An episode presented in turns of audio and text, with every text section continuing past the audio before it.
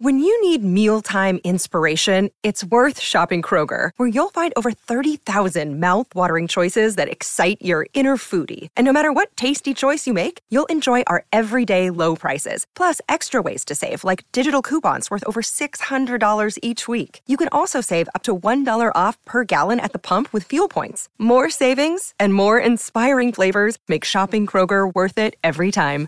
Kroger, fresh for everyone. Fuel restrictions apply. Another day is here, and you're ready for it. What to wear? Check. Breakfast, lunch, and dinner? Check. Planning for what's next and how to save for it? That's where Bank of America can help. For your financial to-dos, Bank of America has experts ready to help get you closer to your goals. Get started at one of our local financial centers or 24-7 in our mobile banking app. Find a location near you at bankofamerica.com slash talk to us. What would you like the power to do?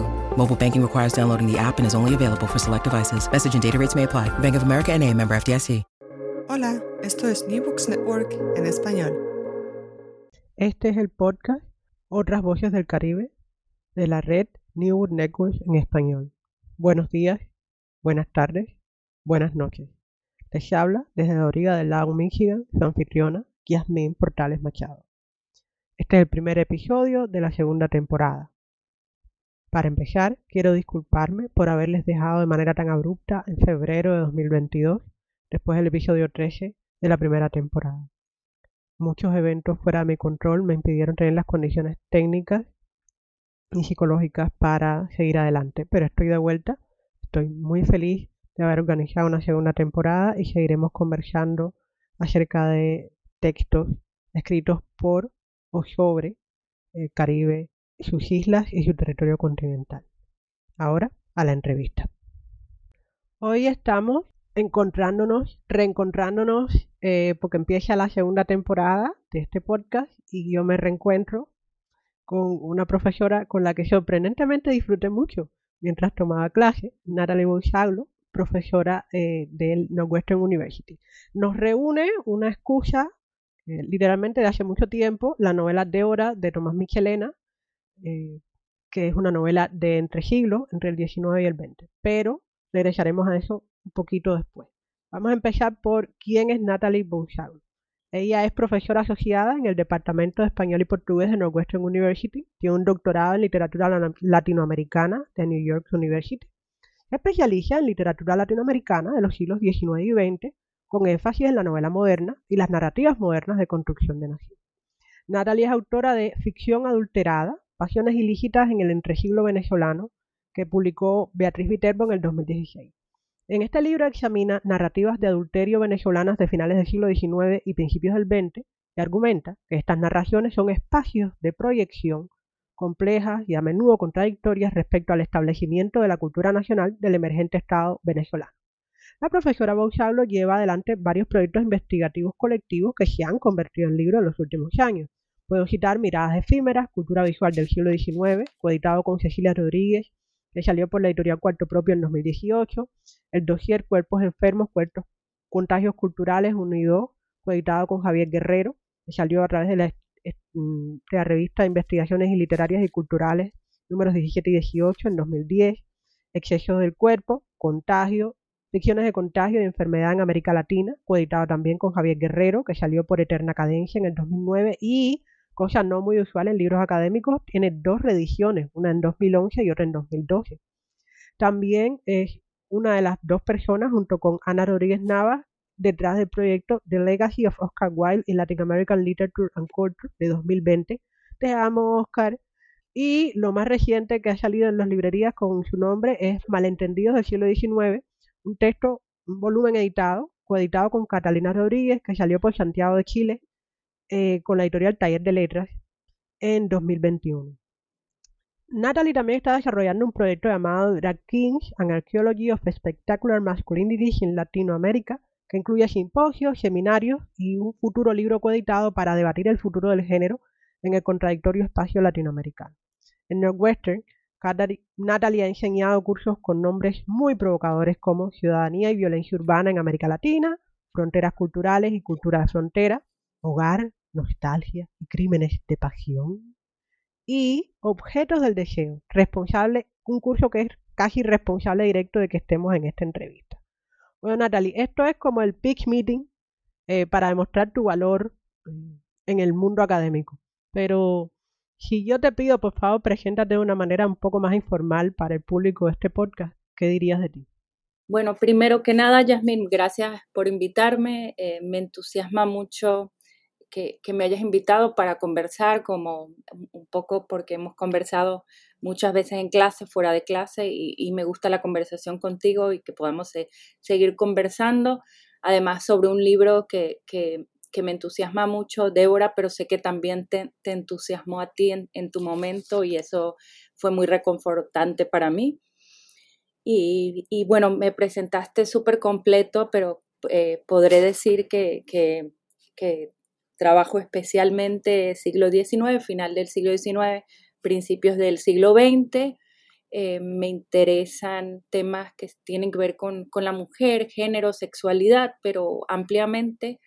Eh, nací en Venezuela, puedo, podría añadir también, pero tengo muchos años viviendo en Estados Unidos y creo que, eso es todo. Ya eh, nombraste los libros, así que creo que ah, esta sería mi presentación informal.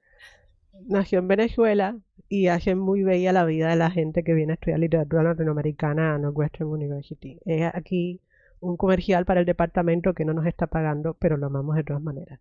So, ok. Eh, como que primera pregunta entre comillas.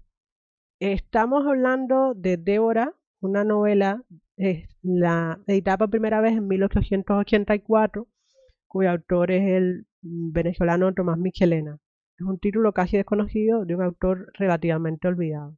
Sin embargo, mm, regresa a las estanterías en el 2020. ¿De qué se trata esta novela? Bien, eh, les, voy a contar un poco la, trama de la novela, pero también quiero decir que no, aunque contaré algún spoiler, alguna cosa de la novela, la novela tiene, cada página es como tan eh, atrevida, tan eh, eh, intrigante que, no importa si les cuento una escena o dos, porque eh, la, novela no, tiene descanso. Pero la, trama principal de la novela diría que, bueno, primero diría que, la novela es de, Tomás Michelena y que fue una la, novela se publicó en 1884. Y, narra la historia de una mujer extremadamente bella, se insiste en, la belleza de Débora como indescriptible, una mujer de 30 años, ¿no? Que para esa época, eh, eh, una mujer de 30 años, además soltera, era como casi la mujer solterona. E, ella, la, familia eh, se, se, queda en la ruina, una familia muy rica que pierde su dinero y entonces en ese momento Débora, esta mujer bella, con muchos intereses, pero con 30 años, ante el pánico ¿no? de, de la ruina familiar, decide rápidamente buscar un pretendiente para casarse. Entonces consigue uno con mucho dinero, pero que le parece repugnante, sudoroso y, otras cosas, y se va a casar con él, pero justo en el momento que se va a casar con él llega un primo lejano, muy apuesto de Brasil, eh, que se llama Adriano de Souza, de, con quien, de, quien Débora se, enamora rápidamente y decide romper eh, su, compromiso con el otro y irse a, vivir a Brasil con, con este señor. Entonces, esta pareja se va a vivir a Brasil, el escenario es del matrimonio perfecto, feliz, la pareja bella además, y eh, en Brasil eh, resulta que, el, marido tiene dos mejores amigos, los cuales están siempre con él. Entonces estos tres hombres eh, están se reúnen a menudo, vienen los amigos a comer a la casa todo el tiempo y bueno, eh, pasa lo, que me imagino que se están imaginando, que, que los amigos del el marido se enamoran también desesperadamente de Débora. Entonces ahí empieza una trama de líos, pasiones y, peleas eh, en, torno a ver por quién se va a inclinar Débora y Débora empieza a coquetear con uno de los amigos eh, del esposo también, no, no, no con los dos, pero, pero con uno.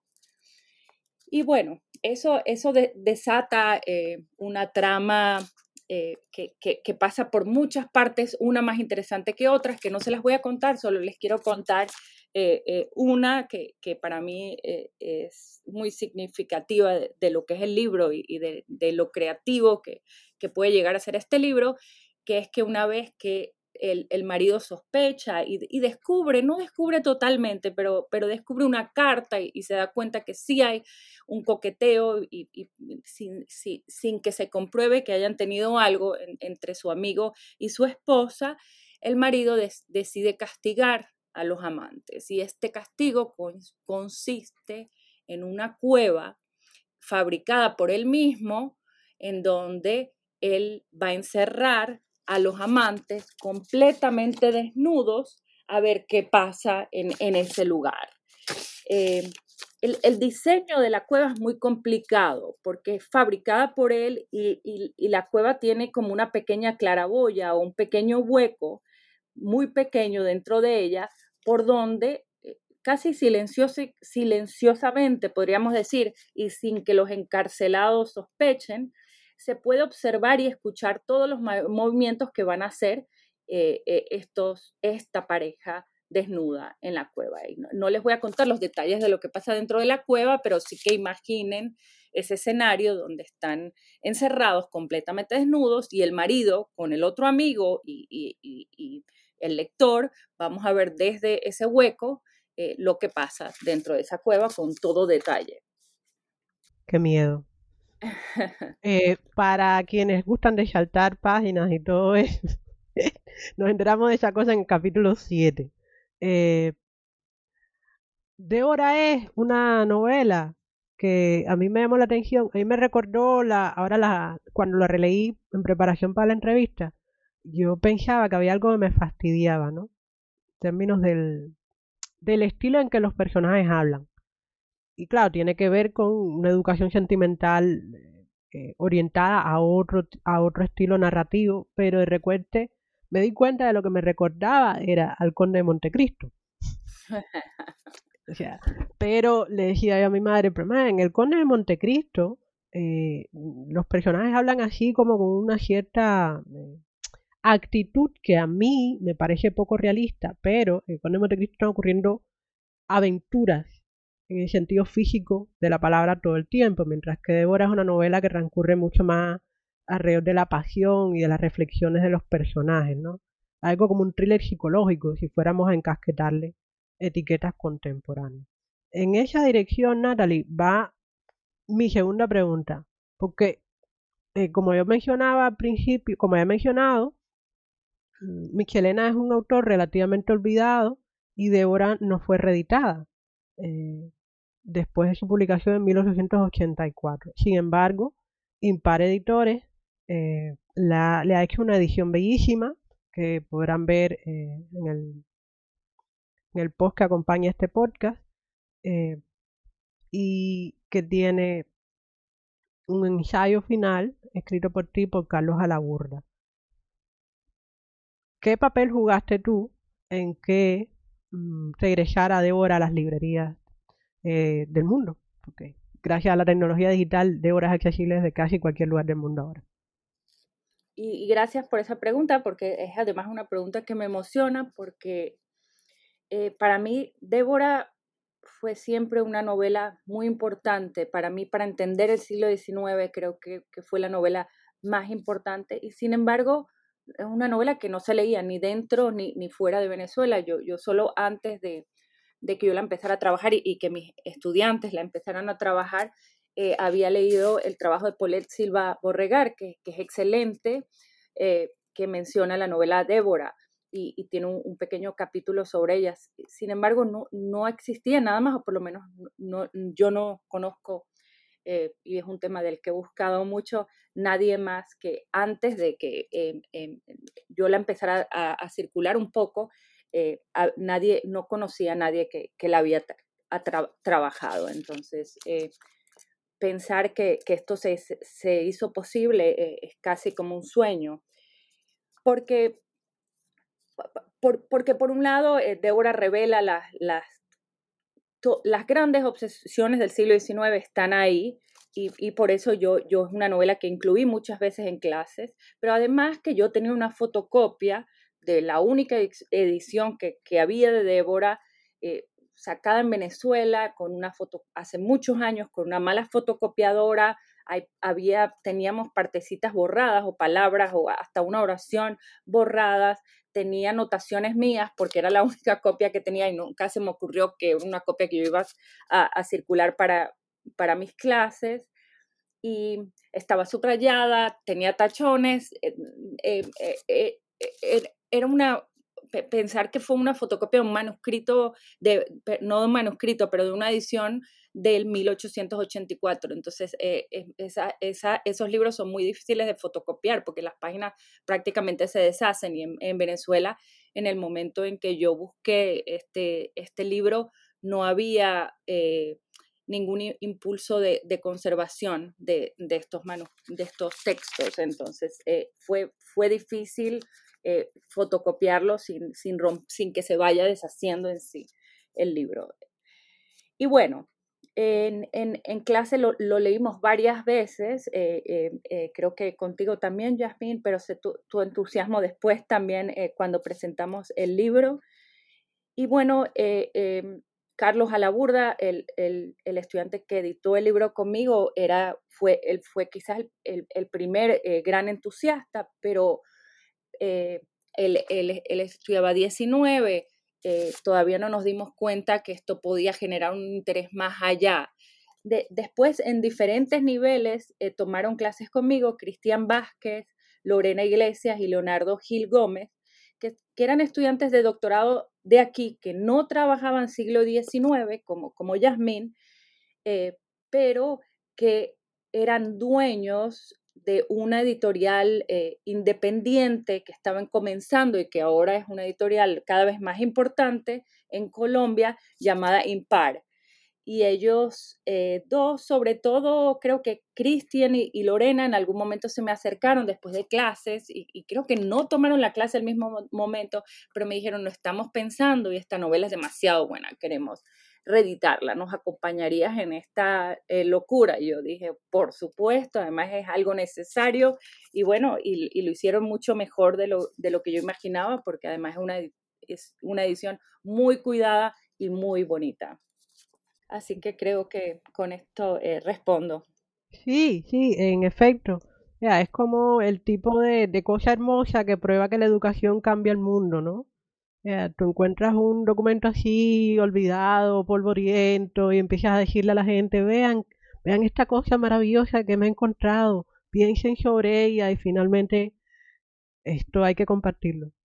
Eh, a mí me alegra mucho, ¿no? no solo que hayas contagiado a, Lorena y a Cristian, eh, a Carlos, sino que además las circunstancias se dieran en términos de tecnología para que pudiéramos, para que pudieran traer a, a Débora de vuelta. Y me quiero pensar que estoy poniendo mi granito de arena para compartir este pedazo de literatura venezolana.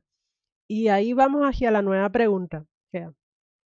y yo recuerdo haber escuchado eh, una, una, frase, una anécdota acerca de, de tu proyecto de doctorado, que es... Eh, Dios mío. El, el, libro, el primer libro de Natalie, les recuerdo que deriva de su tesis de doctorado, se llama Ficción alterada, pasiones ilícitas en el entresiglo venezolano. Sin embargo, me dio una historia de que cuando Natalie estaba construyendo su proyecto de tesis, le dijeron que a nadie le interesaba la literatura venezolana, que debería haber estudiado estudiar otra cosa. A mí, honestamente, debe ser que me, bueno, me crié en Cuba y la hermandad latinoamericana y la grandeza de los países, la idea de que nadie quiera leer la literatura de un país tan grande, me parece absolutamente absurda. Ah, esas cosas ocurren. Sin embargo, el punto es que no solo hay un, olvido sistemático del aporte de Venezuela a la literatura latinoamericana, sino que específicamente de es víctima de un olvido eh, muy extraño. ¿Tú puedes hablarnos un poco de cómo Débora se relaciona con otros textos sobre mujeres, sobre familias, sobre infidelidad del final del siglo XIX latinoamericano y por qué tú crees que Débora específicamente es víctima del silencio? Sí, em, o sea, ¿por qué eh, Débora es víctima del silencio es, una pregunta bastante difícil porque pasa con, la literatura eh, venezolana del siglo XIX en general, ¿no? Eh, eh, pocos son autores que, se leyeron. Ya ha entrado el siglo XX, pero hay, hay, uno o dos, Teresa La Parra, Rómulo Gallegos, que, que, sonaron y, forman parte del canon eh, hoy en día, pero, pero, pero estos textos eh, se olvidaron por, por parte, eh, creo que, que, por culpa del el descuido venezolano mismo de, no reeditar, de no cuidar, de no conservar estos textos, de lo difícil que era acceder a, a las bibliotecas. Pero me haces pensar en esa anécdota que, que no me acuerdo de dónde salió ni quién te la contó, si habría sido yo la anécdota que contaste sobre que me, decían que no estudie literatura venezolana. Sobre todo lo que me decían en, Estados Unidos era no escribas o, no hagas una tesis solo sobre literatura venezolana porque no vas a encontrar trabajo, porque aquí hay, hay puestos para mexicanistas, hay puestos para caribeñistas y en, en ese momento, eh, si yo decía que Venezuela era parte del Caribe, me, me decían que estoy completamente loca, pero pero eh, era, es la, era una idea como tan cerrada de lo que significa Caribe, ¿no? A pesar que, que estemos en, en, la posición geográfica en la que estábamos. Y, em, y bueno, literatura brasileña, ¿no? Pero no, nadie pensó que, que de hecho, o sea, tú nunca eh, viste un puesto eh, para literatura venezolana pero sin embargo eh, yo, yo quise estudiar el siglo XIX y, y me empeñé, que no, no, lo haría ahorita y no lo he hecho con mis otros proyectos, empeñé en trabajar solo Venezuela, pero un poco solo Venezuela para poner en diálogo estos autores venezolanos con otros autores eh, latinoamericanos más leídos o también no tan leídos, o sea, un poco con una mezcla entre canónicos y no canónicos, como para, para mostrar que sí existía ese diálogo, ¿no? Hoy en día sigo trabajando con, con literatura venezolana, siempre seguiré, pero, pero ya no tengo esa, esa ganas de, de, pelear con el mundo que tenía hace 20 años, eh, de, de, mostrarle al mundo, pero, pero siempre pongo a conversar eh, eh, la literatura venezolana con, con, con otras literaturas. Eh, ok, ahora vamos a lo concreto. ¿Cómo se relaciona Débora con otras novelas del momento? Mujer, adulterio, familia. Claro, Débora tiene sus cosas muy especiales, ¿no? Pero mm, está lejos de ser una cosa única en términos de, de búsquedas y de temas que obsesionan a los escritores del momento, ¿no? Sí, y, y, bueno, es una novela de adulterio femenino, y el adulterio femenino en el siglo XIX era un tema eh, eh, muy común en, en, Latinoamérica en general.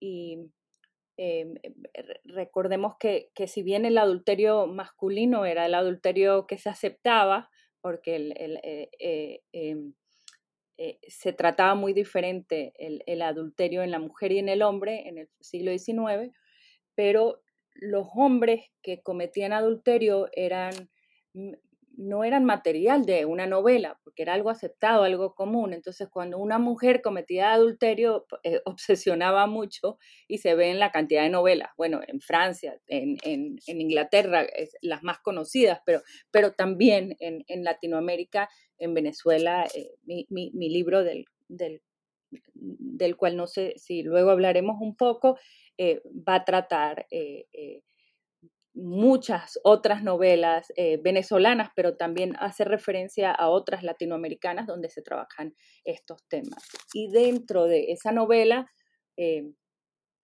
eh, la vigilancia, el tratamiento del castigo, las relaciones entre hombres, las relaciones homosociales, que son tan importantes en, en el fin de siglo, se dan de una manera espectacular, por decirlo de algún modo. Tú mencionas en, tu ensayo, en el ensayo, bueno, tú y Carlos Alaburda, mencionas en el ensayo que acompaña al libro, eh, que acompaña a la novela, por lo menos eh, otras novelas, por lo menos otra novela mm, venezolana, Mimi, que también, que tiene un embarazo psicológico y, y que es eh, denostada en su momento porque ocurría en el campo y bueno, según la crítica eso no podía ocurrir, la infidelidad era una cosa impostada en el campo venezolano. Y también mencionas la novela argentina Popurrí eh, de 1882 de Eugenio Cambeseres, eh, la chilena Juana Lucero de Augusto de Almar y la mexicana Santa de 1903 de Federico Gamboa, que son ficciones que según eh, según la tesis que defiende el artículo, exploran y demuestran la obsesión y el miedo. Que genera el adulterio en términos de la falta, de la pérdida de control de, de la mirada masculina sobre la sexualidad femenina.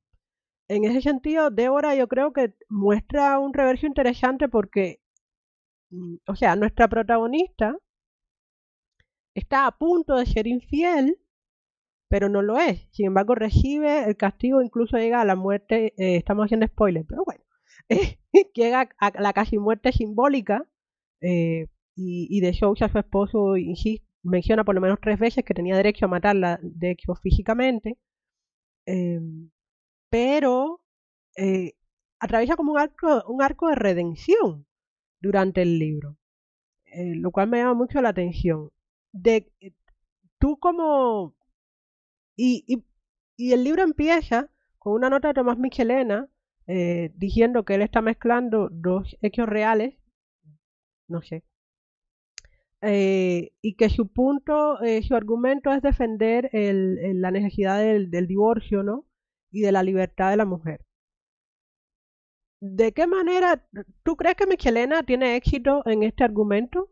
En que, ¿Tú crees que la novela demuestra la necesidad del divorcio y del derecho de la mujer para prevenir la infelicidad?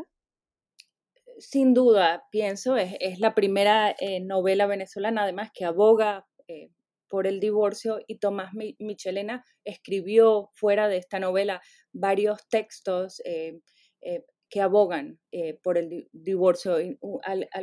hay un tratado no ficcional en donde él explica esto, estos mismos temas es, eh, él, además repite mucho que, que, que si bien es un, un, Débora es un texto de ficción, no lo es porque que le va a cambiar, eh, el, el, que hacen muchos con las novelas de adulterio, ¿no? Les voy a cambiar las, algunos detalles, los nombres, los personajes, pero esto sí es un problema, es un problema real y esto sí pasó. Y, y, y Débora, como dices, es diferente porque generalmente cuando se narra la novela de adulterio, se narra eh, con el fin de condenarla. Y, él, en, en, la introducción lo dice un poco, no, tengan cuidado, no hagan esto que es un, porque es un mal ejemplo, que lo hacen casi todas las novelas de adulterio. Pero luego eh, eh, pasan varias cosas. Bueno, en, este caso hay una, un pedido auténtico, ¿no? Lo, lo dice desde el principio y además está en la obra de Tomás Michelena por eh, eh, tratar de promover el, divorcio que, todavía no existía y que, es la única manera de evitar que pasen estas cosas. Pero muchas de las novelas de adulterio eh, quieren mostrar que también lo hace esto, el miedo ante, ante esta mujer adúltera y por eso podemos encerrarlas en una cueva, matarlas, castigarlas o, o hay una hay una otra novela venezolana, El, hombre de hierro, donde eh, la, la, mujer adúltera va a tener un hijo monstruoso, un hijo enfermo, como con la cabeza muy grande, llena de agua, ¿no? La cabeza, en vez de tener grandes ideales como se esperaba en el momento, eh, una cabeza muy grande, llena de agua. Y, o, las consecuencias eh, físicas, la pobreza, siempre como, como un, castigo ¿no? moral o, físico de, de, de, lo, de lo peligroso, quieren, quieren decir estos hombres, que, es este crimen. Pero sin embargo, y esto pasa en casi todas, el mismo narrador cuando está narrando el adulterio, pareciera que le encanta hablar de, del tema, ¿no? Entonces, si bien escriben casi siempre con el fin de condenar, eh, eh, a mí me llamó mucho la atención cuando estaba escribiendo mi libro cómo esa, en esa condena había un vaivén entre condenar y, coquetear con esa figura que les parecía tan atractiva, ¿no? Esa mujer que se atreve, que va y que, busca otro hombre y, que era algo tan poco común en la época, entonces se fascinan con esa escena y mientras están condenando ya tú no sabes eh, por dónde va la condena. Es, extraña, es una extraña coincidencia, por cierto, que Débora se publica en 1880, 1884 y la primera ley de divorcio de Venezuela se instituye en 1904.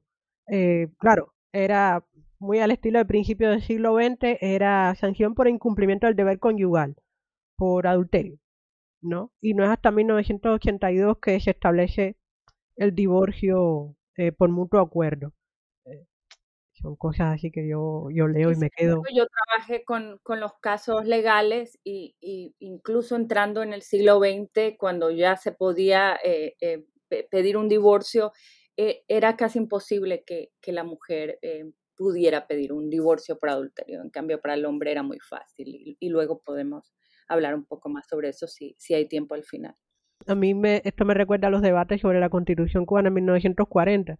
Hubo un delegado de la provincia de Oriente que dijo que no, él no quería que se aprobara el divorcio en Cuba porque un hombre tiene derecho a matar a una mujer adúltera. Eso lo manda Dios. Es una cosa así que uno lee. ¿Para qué tú quieres una mujer adúltera? Vamos, en plan incluso pongámonos en el lugar de que la, la relación de propiedad es, racional. ¿Para qué tú quieres una mujer adúltera? Déjala y búscate otra, ¿no? Sí, sí, sí. sí. Pero bueno, en fin, cada cual con sus obsesiones. Entonces, esto nos lleva al eh, el tema recurrente en tu eh, investigación, que da título a tu primer libro y que aparece de vez en cuando, no solo en las conversaciones que estableces con en clases, sino también en tu trabajo de publicación, que es el tema del adulterio en la literatura latinoamericana, bueno, específicamente del continente, me parece a mí. No, tú no has trabajado tanto en Caribe insular. Eh, pero bueno, a ti, a ti te engancha el asunto del adulterio. Entonces, cuéntanos qué te decidió a elegir ese tema como hilo conductor de muchas de tus investigaciones y no que se llevó la arquitectura latinoamericana en la literatura o, la naturaleza en la literatura o el whatever. ¿Por qué es y no otro? Bien, y bueno, tú, tú hiciste un muy buen resumen eh, de mi libro Ficción Adulterada a, principio cuando me presentaste, así que no, no voy a, repetir lo mismo, sino tratar de pensar en, en las líneas que me interesaron eh, de lo que puedo recordar, porque es un libro que escribí hace mucho y, bueno, en general, eh, eh, un tema recurrente y, que, me interesa siempre es, la mujer y, la cultura en el siglo XIX, ¿no? No trabajar solo literatura, sino no, tratar de entender la cultura nunca trabajo solo con novelas, sino con otros tipos de textos, textos médicos, textos legales en, esta ocasión y, es algo que sigo haciendo, ¿no? Eh, eh, ampliando la, cantidad de materiales, materiales que antes no hubiera pensado que eran importantes para pensar en la cultura, trato de incorporar eh, cada vez más materiales que pienso que si se leen vamos a entender diferente la cultura del siglo XIX. Entonces, eh, bueno, como dije, eh, me centro en, la mujer adúltera porque el hombre adúltero no, simplemente no, se narraba, no, era importante. Y, me interesa el exceso característico de la sexualidad de, esa mujer adúltera en, el fin de siglo. Em, e, ese exceso, como, cómo va a desbordar de algún modo la posibilidad de un proyecto nacional eh, que, se estaba buscando y cómo va a, redirigirlo o contradecir los postulados de, ese proyecto. Si, bien se intenta controlar a la adúltera con el fin de homogeneizar y en cierto sentido esencializar el ideal de nación, ¿no? el, exceso, tanto en la sexualidad como en, en, el exceso que se genera a partir eh, repito, a propósito del excesivo interés que genera el personaje de la mujer adúltera en la narrativa, rebosa un poco los límites de, las coordenadas, como estaba diciendo, eh, eh, programáticas, de la, programáticas nacionales, ¿no? O de lo que se esperaba. eh, el adulterio o, el poco control que permite ese exceso, entonces adultera a la nación ideada y soñada por, por la propia razón letrada, para llamarlo de, algún modo.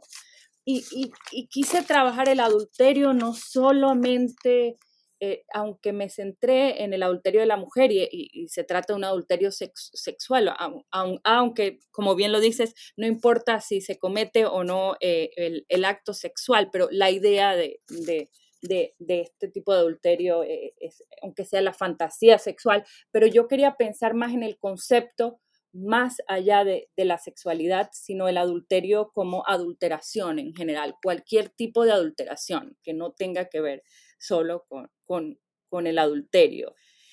Piensen en una bebida adulterada, ¿no? ¿Qué significa eso? No, son dos ingredientes que se mezclan, sino eh, eh, no es una mezcla, eh, es un, alboroto, una, una nueva fórmula, es mucho más complejo. Entonces yo quería pensar conceptualmente esas adulteraciones que se hacen dentro de ese momento donde se está tratando de formar eh, una nación. Entonces, bueno, las adulteraciones son importantes eh, para mí como objeto de, estudio porque implican en sí siempre un reto a la representación de cualquier idea fija que pretenda construirse como verdad o como única, ¿no? Son esos agujeros. La, mujer adúltera, además, e, es un cuerpo útil, Em, por otro lado, para escenificar las patologías sexuales más discutidas en la época, como la, como la, histeria perdón, y el fetichismo, que, eran temas que también me, interesan tratar. Eh, por otro lado, eh, en todo caso, el cuerpo del adúltera eh, es un cuerpo que es necesario disciplinar, como hemos dicho, pero que no se logra disciplinar. Entonces, está esa, ese, debate entre la condena y el coqueteo que hablábamos anteriormente. El, adulterio del fin de siglo lo estudio de algún modo como producciones que dan cuenta de las, entonces de las contradicciones y complejidades que existen dentro de la construcción de esa cultura nacional.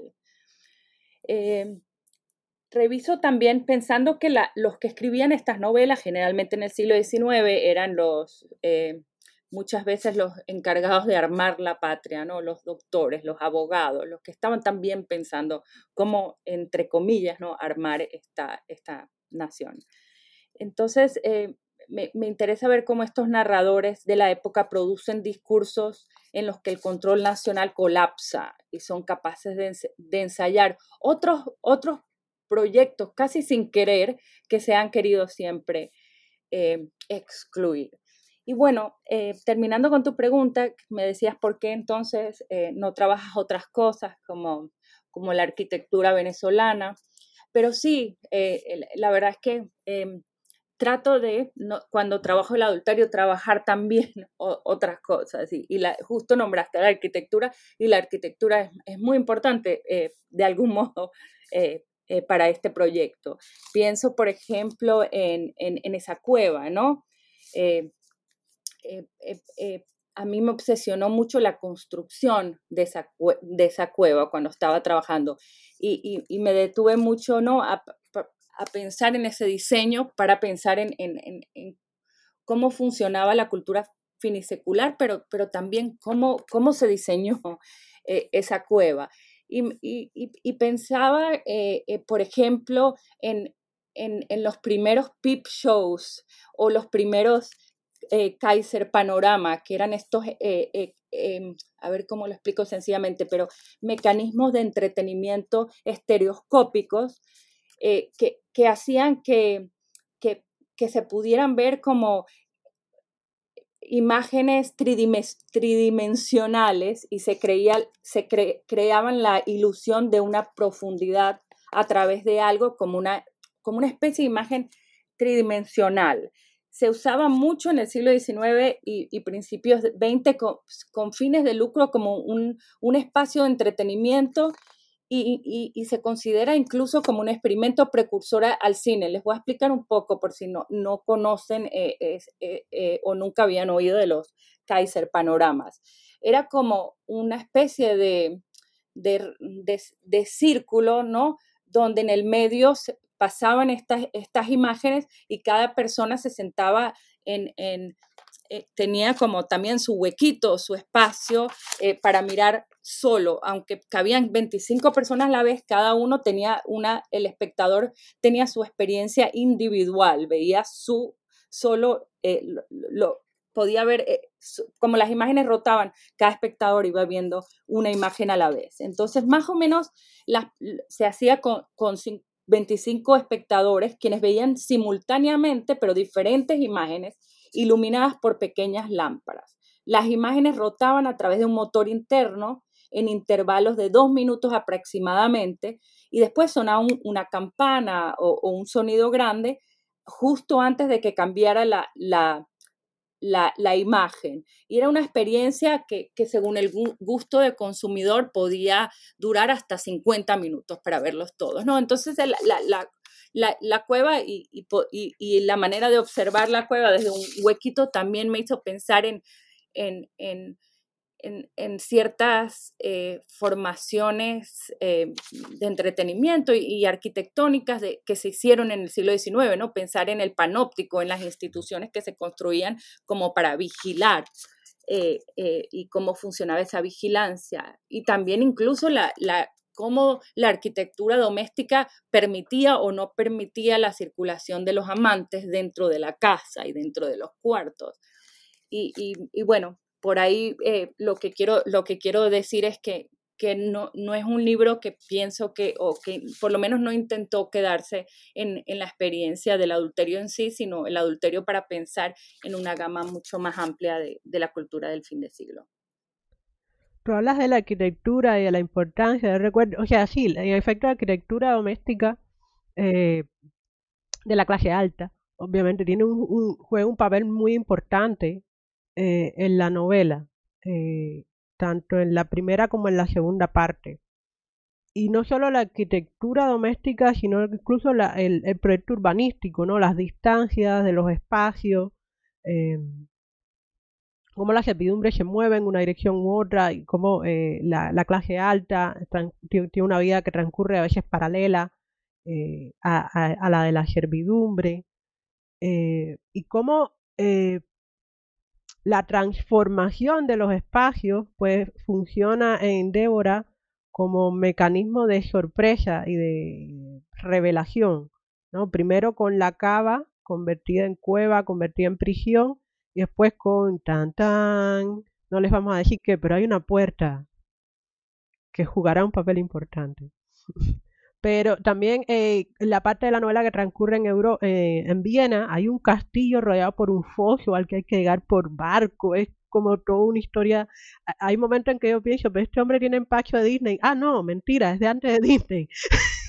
como, eh, y para mí era fascinante como lectora no entrenada específicamente en la literatura del siglo XIX, em, y por eso te refería a mi, a mi recuerdo repentino respecto al Conde Montecristo, ver muchos de estos recursos expresivos y dramáticos o escenarios que en el caso de, de Michelena con Débora son espacios dramáticos, entre comillas, novedosos para el público de, de, de la década del 80 del siglo XIX venezolano, eh, como en mi propia experiencia, se sienten, eh, se sienten sorprendentes en términos de, esto yo lo he visto un montón de veces, en un montón de, de, películas góticas o de, o de películas de Disney, pero tienen una función que es sorprendente, eh, es sorprendente en, tanto novedosa en 1884 y, e inesperada para mí como lectora del siglo XXI.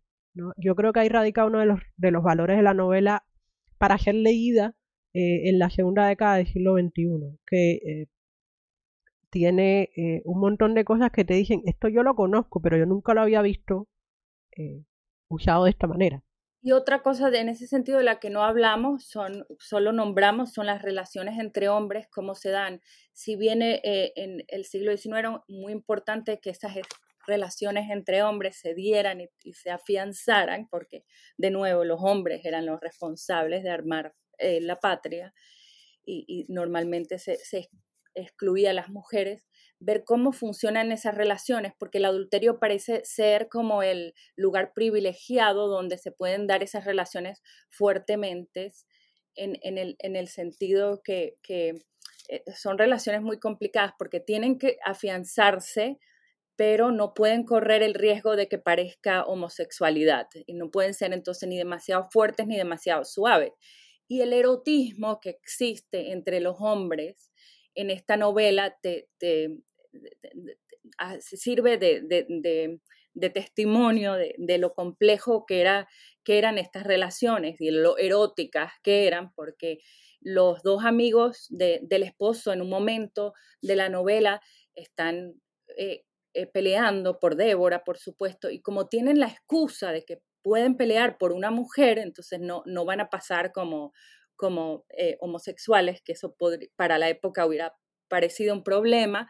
Entonces, en nombre de la pelea por Débora, deciden no hablarse más eh, por, por, en una conversación en una mesa, pero sin embargo, por debajo de la mesa, sus pies se entrecruzan, se tocan, se coquetean, se dan golpecitos, pero ya ahí no sabes qué está pasando entre esos pies por debajo de la mesa. Entonces se permite un erotismo que, que, lo permite el, la excusa de Débora y donde pasa algo muy importante que pasa en todas las novelas de adulterio o en prácticamente todas, que esas relaciones entre hombres son tan importantes que la mujer, eh, la amante y, con su amante hombre dejan de ser los protagonistas de la novela y los protagonistas se vuelven el esposo, casi siempre, y el amante. Esas relaciones masculinas y esa pasión, ese odio entre ellos dos se vuelve mucho más pasional que la misma pasión que tienen los amantes. En el caso de Débora es más complejo porque son dos amigos y un esposo, pero, pero se da también. De nuevo, para la gente que lo que quiere es ir a buscar la parte que recomendó el especialista, esto es en la página 43. no el equívoco con las manos y los pies y Débora divirtiéndose mucho a costa de sus dos pretendientes. Está entre las páginas 43 y 45. Es un excelente ejercicio de lo que Natalie refiere como este tipo de homosocialidad que de, deriva en un ejercicio de erotismo soterrado y además un, excelente ejemplo de capacidad narrativa y de síntesis de Michelena. Eh, eso me lleva a... Eh, o sea, tú dijiste que con tu primer libro y después has pensado sobre todo, has pensado sobre todo en el, en el, en el, estabas pensando sobre todo en el sujeto mujer y entonces la mujer adulta era para pensar otras cosas. Mencionaste que en tus nuevos proyectos has incorporado más elementos de la cultura, no solo literatura, que has hecho, que hoy en día incorporas en tus, en tus marcos referenciales mucho más cosas de las que habrías pensado en considerar cuando escribiste ficción adulterada. Y bueno, la prueba es que hay un libro coeditado eh, que es cultura visual del siglo XIX. También has escrito sobre la enfermedad y el contagio. Eh, has pensado en, ay, te amamos, Oscar, el legado de, de Wilde. Y lo más reciente es Malentendidos en el siglo XIX, que es un libro a cuatro más coeditado junto con Catalina Rodríguez. Entonces, eh, además de provocar a, buenos y, e inocentes estudiantes, felizmente ignorantes de, de, las tesoros ocultos de la literatura venezolana. Eh, ¿Qué más estás haciendo ahora, Natalie? ¿Y qué, qué, viene para el futuro? Bien, he, estado ya eh, varios años pensando en, en, en, en este tema que, que, te voy a contar, pero todavía eh, no sé en qué va a terminar, pero sigo pensando de algún modo en, la presencia continua de, de personajes que retan la figura femenina tradicional y, sigo trabajando ahora incluso más eh, eh, con, diferentes tipos de, textos, como dices, y, no solo con escritoras, por ejemplo, o escritores. Estoy trabajando mucho con doctoras, con eh, mujeres deportistas, programas educativos, mujeres aventureras, modistas, por ejemplo, y, explico un poco por qué. este, uno, de, las maneras, de, las razones por las que surgió eh, esta nueva investigación tiene que ver con, el uso del corsé, esa prenda eh, tan, tan usada por las mujeres en, el, siglo, en el siglo XIX.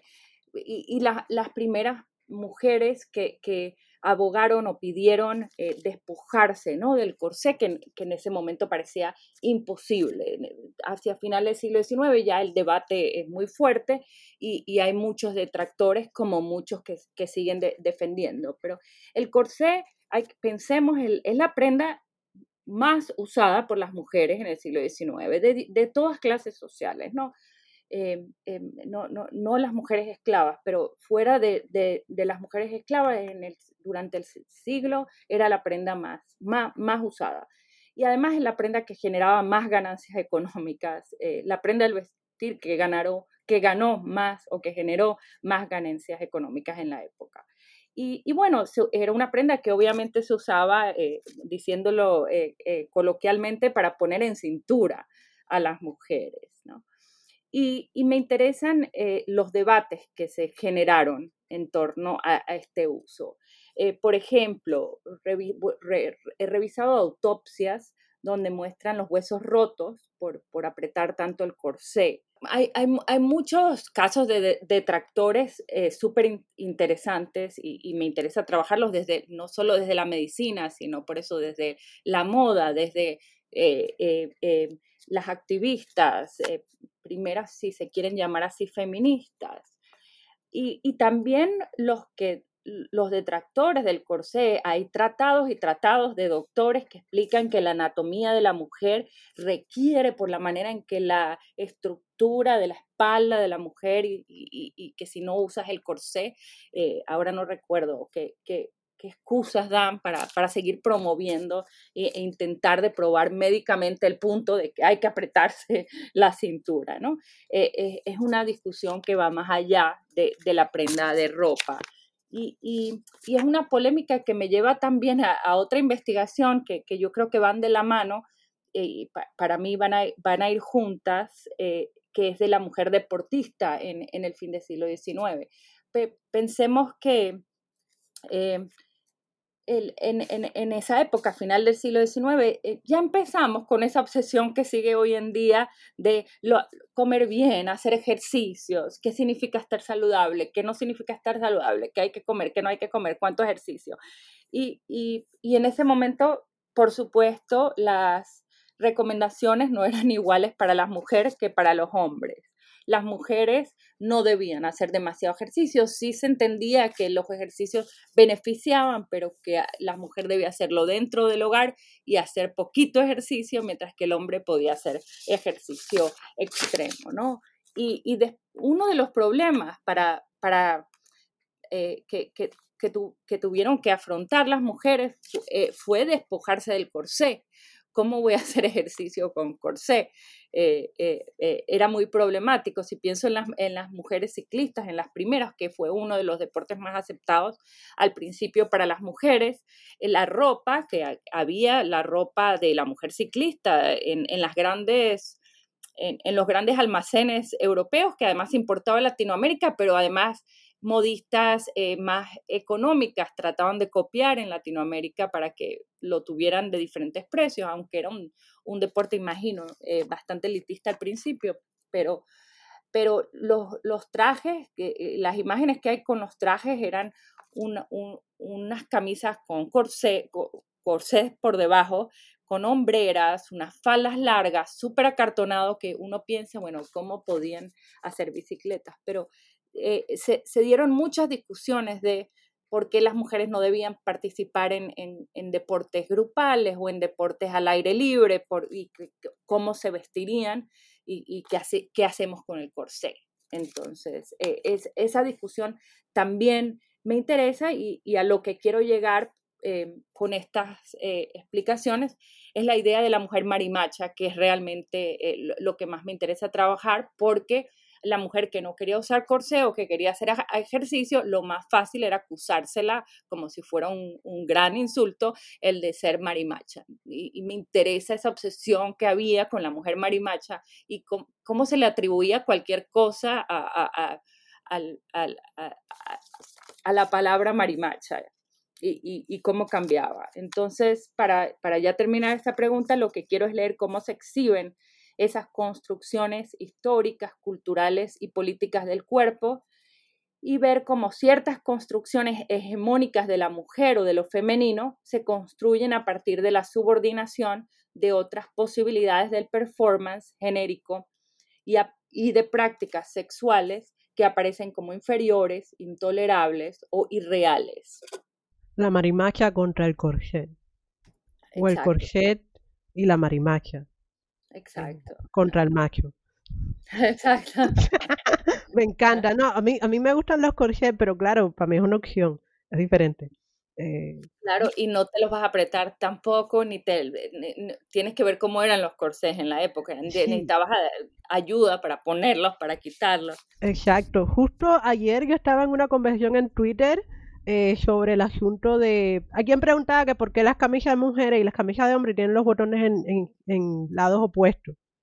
Y entonces por el camino de la magia de internet acabamos hablando de los corsets y que las mujeres no se podían vestir por sí mismas y todo un debate sobre eh, la historia del vestuario de las mujeres y cómo eso es casi una historia, porque claro, las mujeres no somos importantes, a quién le importaba cómo nos vestíamos o cómo nos dejábamos de vestir, excepto desde el punto de vista de los hombres y la salud y la maternidad y la feminidad.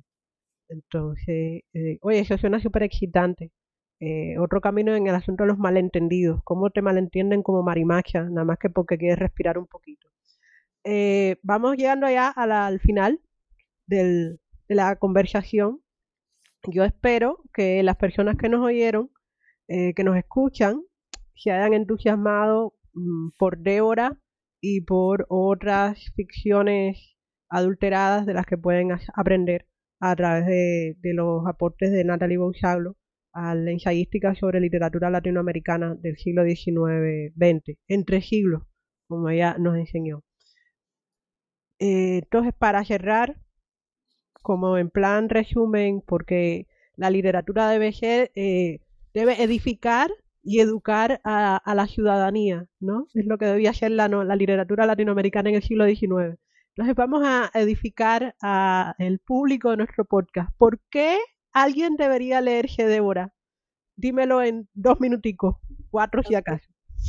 ok, bueno, em, eh, hemos contado algunas escenas, entonces, eh, y, la novela no, tiene pérdida en ese sentido. Entonces, por un lado, para, para, por el placer del texto, sin duda, pero además es, es, un documento para mí, más que una novela importante para pensar en, en el siglo XIX, en su cultura. Eh, volvamos a la, a la, parte del divorcio, para mí como documento de, de una novela que aboga por el, el divorcio es muy importante.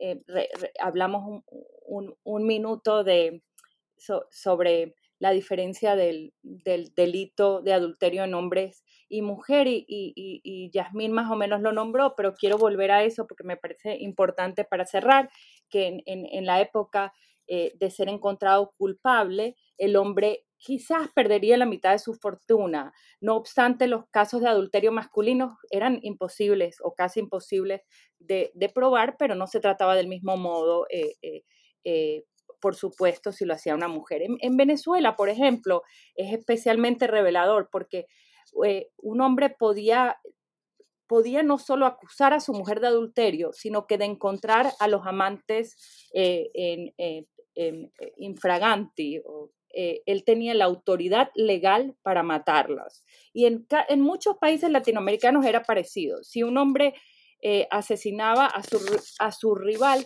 si acaso en algunos tenías que cumplir condena, esta era bastante menor que la condena que implicaría un homicidio cualquiera.